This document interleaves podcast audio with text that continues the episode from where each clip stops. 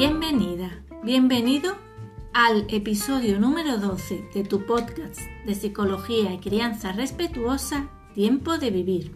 Hola, soy Ramón Soler, psicólogo. Y yo, Elena Mayorga, escritora. Puedes seguir nuestro trabajo más de cerca en nuestras webs elenamayorga.com y ramonsolerpsicólogo.com. Y también en nuestras redes sociales.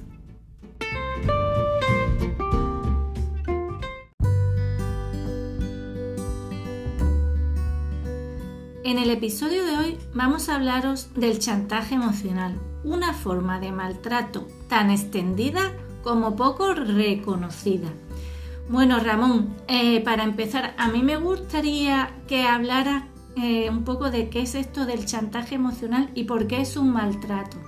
Porque existen muchos tipos de maltrato, ¿no? Pero algunos son más fáciles de darte cuenta que te están Claro, unos son más evidentes, por ejemplo, cuando te están pegando o te están gritando, pero hay otros que son no son tan evidentes, son más sutiles y, no los percibes, sobre todo cuando eres niño, no te das cuenta. Y es el tema del que estamos hablando, ¿no? El chantaje emocional, que, bueno, es una estrategia de, de manipulación, son distintas formas de manipular al niño para que termine sometiéndose y haciendo lo que el adulto quiere, muchas veces sin que el niño se dé cuenta. Claro, Eso es lo dañino. Y luego en la vida adulta supongo que también hay personas que siguen con eso, o que han aprendido o que someten a los demás a hacerlo. Se repite, todo lo que hablaremos hoy sobre el chantaje emocional se puede aplicar, o sea, lo podemos ver en la infancia, en la crianza o también en las relaciones adultas, es decir, en las relaciones de pareja o en las relaciones familiares, todavía sigue repitiéndose pues, los mismos chantajes del pasado. Vamos, vamos a dar un ejemplo, por ejemplo, es eh, un caso que conocemos de una, un niño que lo criaba su, su abuela, ¿no? Y que la abuela para todo, cuando hacía algo el niño que a ella no le gustaba, lloraba, ¿no? Y entonces el niño se sentía mal y se sentía culpable. Eso es un tipo, por ejemplo, de Por ejemplo, ese es el, victimismo, el jugar con, la culpa y con hacerse la víctima para eh, hacer sentir mal al niño y que luego pues el niño mm, de la vuelta y, deje o deje de hacer lo que estaba haciendo, o al final le vaya haciendo caso a la abuela. Y esto es lo que hace daño a corto pero y a largo plazo. Claro, una, una manipulación, ¿no? Es una manipulación. Hay unos malos tratos que te manipulan y te condicionan a través de la violencia física y verbal, ¿no? Y esto es como una violencia psicológica y emocional, podríamos decir, ¿no? Claro, claro, que pasa desapercibida es invisible y que muchas veces no está mal vista, o sea, se ve en la crianza y se, asume o se admite, pero claro, el efecto mm, eh, lo veo yo luego en la consulta 20 o 30 años después en los pacientes adultos que han sufrido este tipo de, de manipulaciones. Yo creo que es algo súper destructivo. O sea, mm, que te den una torta es horroroso, pero te da te da rabia y, reaccionas contra Yo siempre digo que esa persona. Ahí sabes dónde está el enemigo. Claro, sabes quién te ha dado la torta. Pero si te están las personas que tú más quieres, el caso, la abuela que le cuidaba y que estaba todo el día, yo gracias a mí sobrevive porque tu madre se ha ido, se fue del país, no sé qué, y se quedó. Sí. Y, y entonces el niño Claro, les tenía que estar agradecido porque sobrevivió. Claro, cree que le debe todo y que debe ser, debe obedecerle y debe y si hace algo malo y la abuela mm, llora y el, es muy típico, muy típico el me vas a matar. Sí. Ay, me vas a matar de un disgusto. Ay, ta, ta, ta. Ese victimismo y tal. Pues al final hace mucho daño. Y, son muchos adultos los que los utilizan con, la, con los niños, ¿no? Es algo que tú ves con frecuencia en tu consulta, Ramón. Sí, se ve mucho, se ve mucho mm, en el pasado y en el presente todavía se sigue. Claro, y entre parejas también. Eh, y, claro, quien lo ha sufrido de pequeño eh, o lo sigue sufriendo por sus mismos familiares que siguen repitiendo el juego y siguen entrando, siguen cayendo en ese juego, o, caen en, con parejas que utilizan también este tipo de chantaje y, tienen que hacer un trabajo para, primero, para darse cuenta. Eso, eso te iba a preguntar, nuestras oyentes, ¿cómo pueden detectar si Claro, lo han es sufrido o lo están sufriendo? Como es tan invisible, terminas creyéndote y convenciéndote de que, oye, que es culpa tuya, que tú has hecho algo para que el otro mm, esté mal y tienes que cambiar. Entonces hay que reconocer este tipo de, de manipulaciones. Mm, es muy difícil, pero sí que se puede poco a poco ir... Siempre hay como una, una pequeña intuición que te dice, oye, pues no le estoy haciendo mal, o no lo he hecho a propósito, sí, o sí, no. que te dice, aquí hay algo raro, ¿no? Claro, no, de- es de normal, verdad, pero esto- yo soy culpable de eso, ¿por qué? ¿No? Claro. Y, pero claro, está como muy acallada por, por años y años de, de ese chantaje. Claro, porque esa es una de las consecuencias. Si lo recibiste, desconectaste de tu intuición y de- tu saber, eso- ¿no? Innato. Lo que trabajamos en terapia es conectar con esa intuición. Y entonces, desde esa intuición, tú puedes detectar y desactivar esos chantajes Claro, emocionales. cuanto más contactes con tu saber interior, más vas a darte cuenta que te están manipulando. Claro.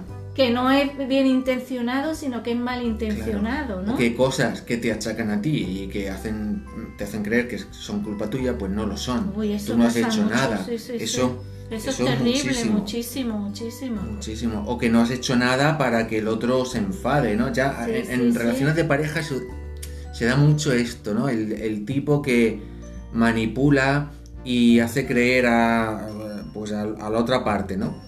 Que pues que ha cometido algún fallo, o que es torpe, o que es inútil, o que Es devastador Y ¿eh? para la para eso repetido durante Eso años y años Sí, y años sí. es terrible. Terrible. Entonces- Pero bueno, vamos, como siempre me gusta en positivo, se puede salir de ahí, se puede detectar y cómo defenderse. Claro. Una vez te das cuenta, ya tienen más fuerza, ¿no? Como más presencia Sí. para que no te afecte. El primer paso es que no te afecte. Y al final, cuanto más te vas empoderando, pues terminas desconectando con ese tipo de personas. Claro, claro. Es decir, primero Aunque pones una tengas que barrera. romper una relación, Claro, ¿no? lo primero es poner la barrera para Sí, decir, mira, sí. esto no es mío, no me va a afectar, mm, Sí, te lo quedas tú.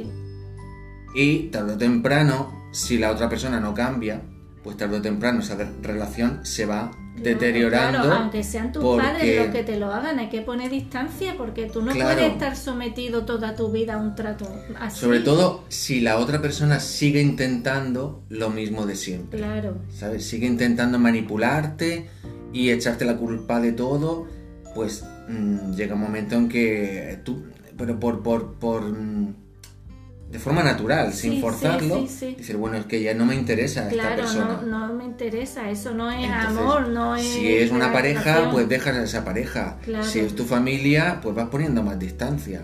Claro, Pero de forma natural y, y sabiendo siempre qué has hecho tú y qué no. O sea, claro, qué, eres sí, tú. exactamente. Uno, escúchate. Dos, observa tu comportamiento. Y tres, te vas a dar cuenta que te están diciendo una cosa que no ha pasado para manipularte Claro. a través de las emociones, de la pena, de la culpa, del victimismo, de los Claro. mil tipos de violencias sutiles que hay. Otro ¿no? tipo es muy, muy común es el, el silencio. Sí, que eso, eso le vamos a dedicar un programa especial, entero porque porque, es- es... que se usa muchísimo. Mucho, mucho, mucho también. Cuando recuperas tu intuición, empiezas a recuperar tu intuición, empiezas a recuperar el poder sobre ti mismo, el no dejar que desde fuera te manipulen y el confiar en ti mismo. Y entonces empiezas a recuperar tu fortaleza Claro. para sanar tu interior y para defenderte Mm. de esos exteriores agresivos. Esa, y- esa seguridad o esa fortaleza que te quitaron de pequeño, lo puedes recuperar ahora, en el presente, para defenderte. Bueno, pues volveremos con este tema, te- hablaremos muchas veces, habla, habrá un programa especial sobre el silencio, Sí. pero para empezar yo creo que hemos dado una visión. Por favor, si tenéis dudas, escribidnos a través de nuestras redes, a través del WhatsApp, a través de nuestros correos, lo tenéis todo ahí, dale. Ahora vamos al recomendado.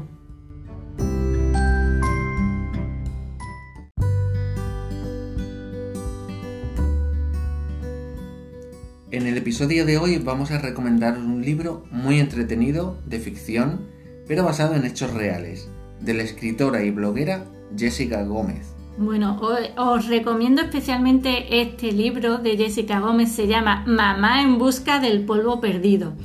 Está editado por la editorial Harper Collins y os va a encantar, os vais a divertir muchísimo, os va a resultar también muy realista, porque de verdad que esto está basado en hechos reales.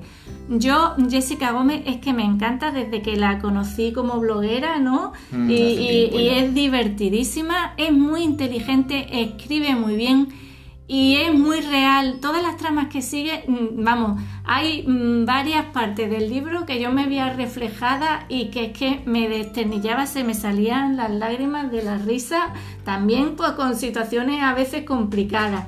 En fin, esta mamá que, que tiene tres hijos, que tiene trabajo, un, jefe imbécil, que la guardería que le da la lata con la teta la señora de la que la lleva, eh, la madre, las amigas, las croquetas, los tapes, los cumpleaños, uy, los cumpleaños infantiles, ¿eh? madre mía, el momento de la tarta. ¿Podrá conseguir la pobre tener un polvo con su marido? No os lo cuento, os lo leéis.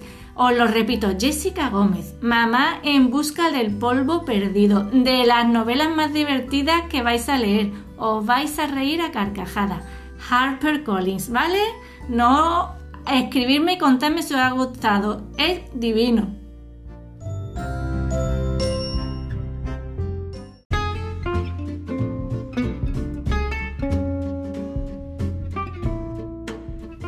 Por hoy ya hemos llegado al final de esta emisión Esperamos que hayáis pasado un buen rato con nosotros. En el episodio de la semana que viene os hablaremos de cómo le afecta a los niños y las niñas ser comparados con otros. Si te ha gustado nuestro podcast, por favor dale a like y comparte el enlace en tus redes. Hasta el próximo episodio. Somos Elena Mayorga y Ramón Soler. Y esto ha sido tu podcast de psicología y crianza respetuosa, Tiempo de Vivir.